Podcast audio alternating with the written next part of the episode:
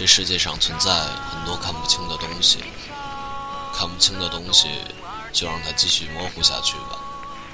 有些事，有些爱，有些人，看得太透彻，反而越伤心。我并不是怕你讨厌我，只怕你的言语会影响其他人对我的看法。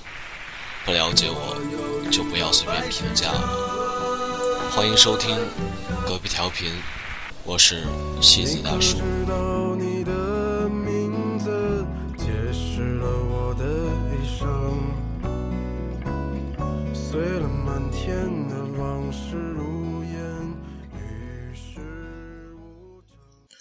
在节目开始之前，首先要与大家公布一个好消息：隔壁调频不仅在荔枝 FM 上进行发布，同时也在网易云音乐主播电台上进行同步无缝发布。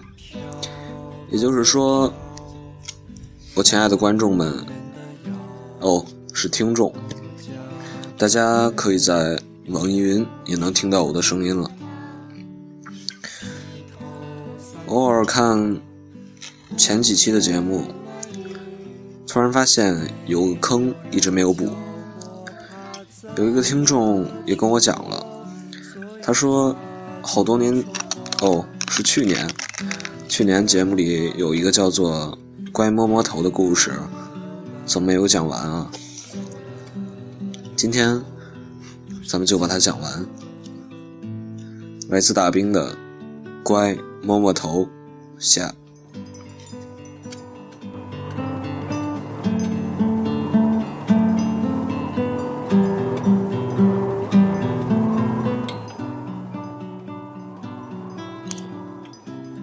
上回书讲到，大兵要爬雪山了，哎。哪个男人年轻的时候没莽撞过？那时候几乎没有什么惜命的意识，什么山都敢爬，什么路都敢走。夜路走多了，难免撞鬼。后来到底出过几次事，断过两回肋骨，藏过几根手指，但好歹命贱，藏地的赞神和念神。都懒得收我。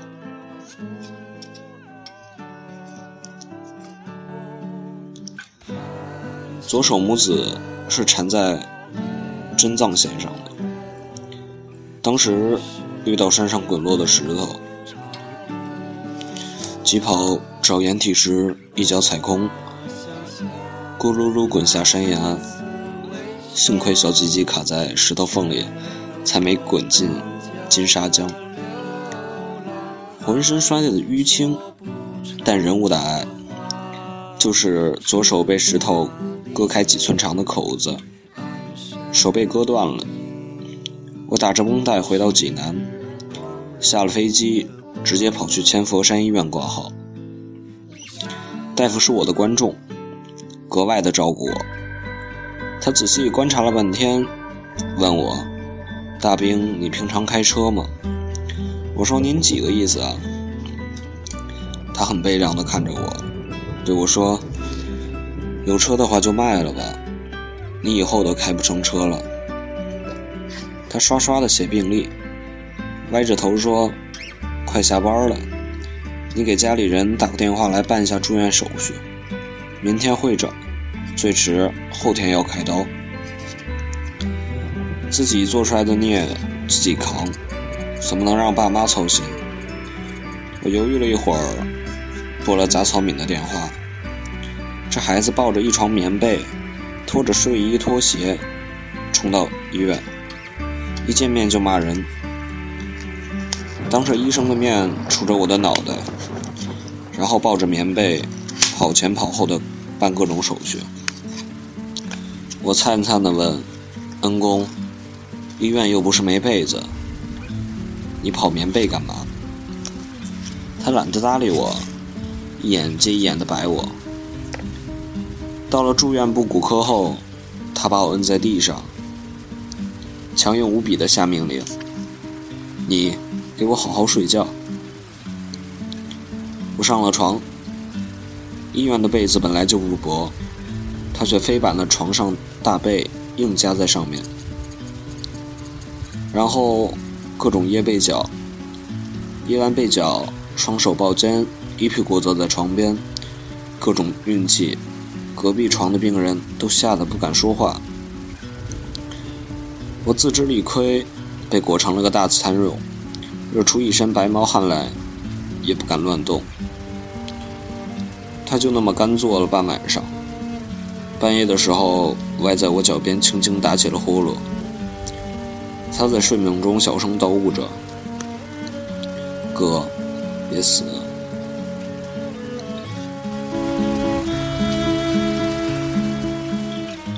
我坐起来。偷偷叼一根烟，细细地看着他。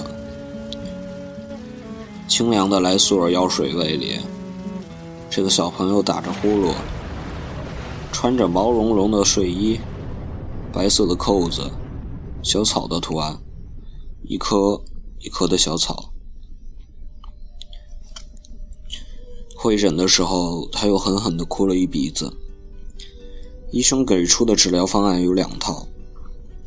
A 方案是在拇指和手腕上各开一个口子，把已经缩到上臂的手筋和拇指残留的筋拧到一起，在体内用进口药物缝合固定。B 方案是把筋捆到一起后，用金属丝穿过手指，在体外固定。据说要上个螺丝。治疗效果相同，B 方案遭罪一点。但比 A 方案能省差不多一半的钱。我想了想，说那就 B 方案好了。没办法，钱不够。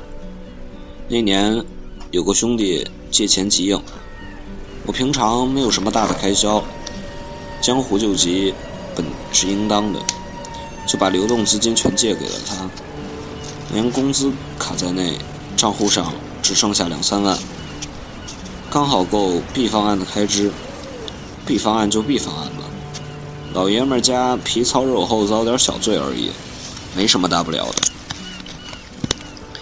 大夫说：“确定 B 方案是吧？”我说：“嗯。”杂草敏忽然插话说：“A 借钱的事情他不是不清楚，银行卡什么的都在他那里保管。”他不会不知道账户的余额。我说，B。他大声说，A。我说，一边去，别闹。他立马急了，眼泪汪汪的冲我喊：“你才别闹！治病的钱能省吗？”他一哭，就爱拿手背捂眼睛，当着一屋子医生护士的面，呜呜的哭起来了。我觉得太尴尬了，摔门要走，医生拦住我，打圆场说：“好了好了，你妹妹这是心疼你呢。”接着当着一屋子外人的面，我又脸红又尴尬，想去劝她别哭，又抹不下来脸，又气她自己，又气我，到底还是摔门走了。整个下午，杂草敏都没有露面。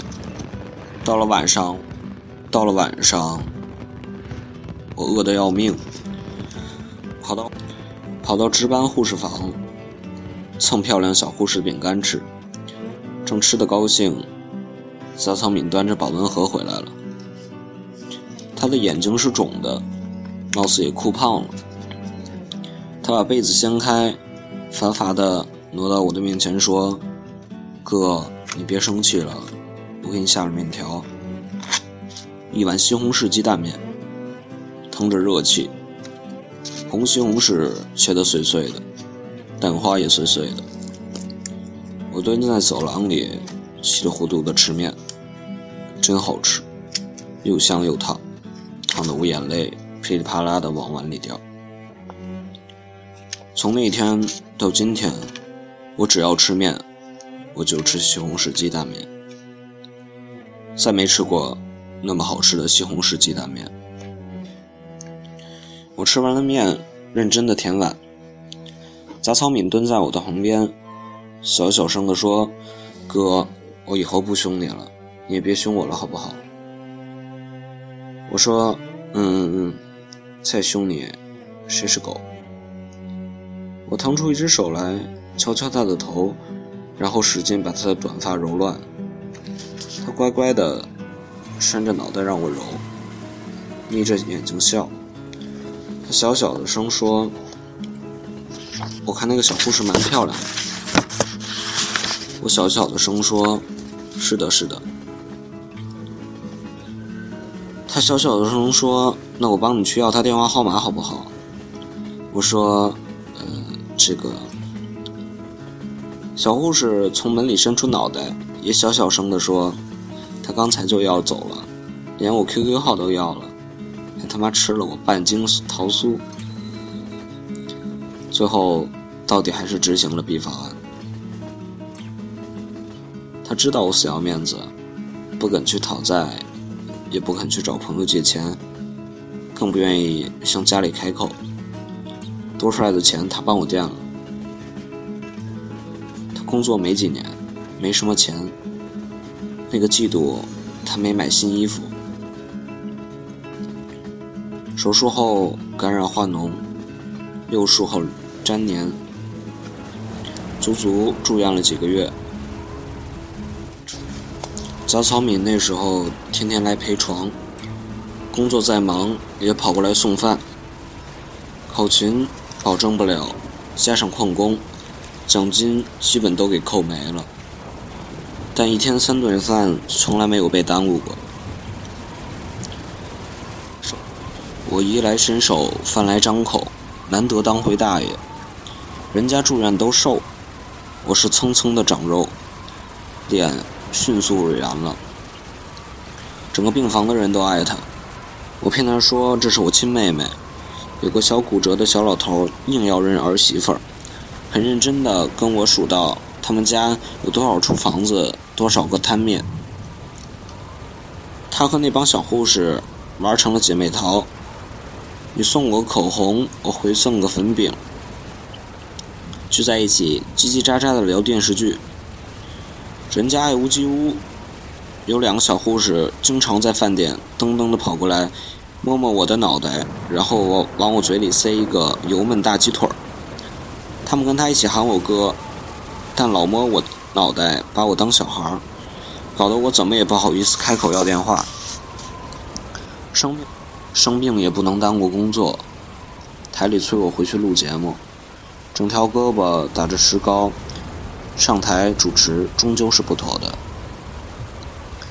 杂草敏给我搞来一条漂亮的布套子，套在套在石膏上，时尚的一塌糊涂，像花臂纹身一样漂亮。录节目的间隙，他神秘兮兮的擎着透明胶跑过来往长头发上摁。我说你干嘛呀？他呲着牙笑着说。上面粘的全是白菜的狗毛，镜头往上一推，特写特别明显。我给你粘粘哈。我揪我揪着他耳朵，让他老实交代这条布到底是什么东西的干货。我他妈胳膊上套着杂草敏的彩色长筒袜，主持了一个季度的节目，你信不信？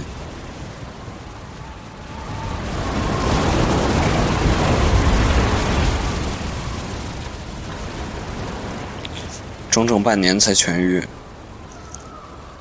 差事高的时候是腊月，那年汉历年和藏历年正好重叠。我归心似箭，第一时间买票回了拉萨。杂草敏帮我收拾行囊，他偷偷的把一条新秋裤塞进包里，我没和他拗，假装我没有看见。依旧是他牵着白菜送我的，依旧是家产托付给他，依旧是在机场大巴站分别。我隔着车窗冲他招手，很紧张的看着他，我怕他再喊什么，哥，别死啊，要活着回来啊！他没喊，西风吹乱了他的刘海，他蹲下身来。抱着白菜，一起歪头看着我。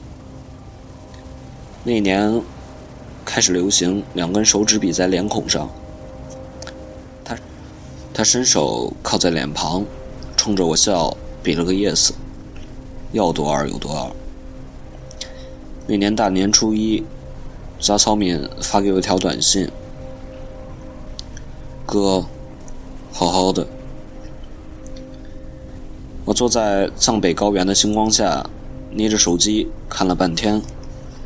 而后每一年大年初一，我都会收到一样同样的短信，在成堆的新年快乐和恭喜发财中，有杂草敏短短的四个字儿：“哥，好好的。”四个字的短信存在我手机里，每年一条，存了很多年。后来，杂草敏离开济南，蒲公英一样飘去了北京，又飘回了南方。再后来，他飘到澳洲里斯班，在当地华语电台当过主持人，订过婚，又解除了婚约，开创了自己的事业，做文化交流，也做过话剧，在天南海北兜兜转转。辛苦的打拼，听说一直是一个人，不过没有遇到一直照顾他这盆杂草的花盆。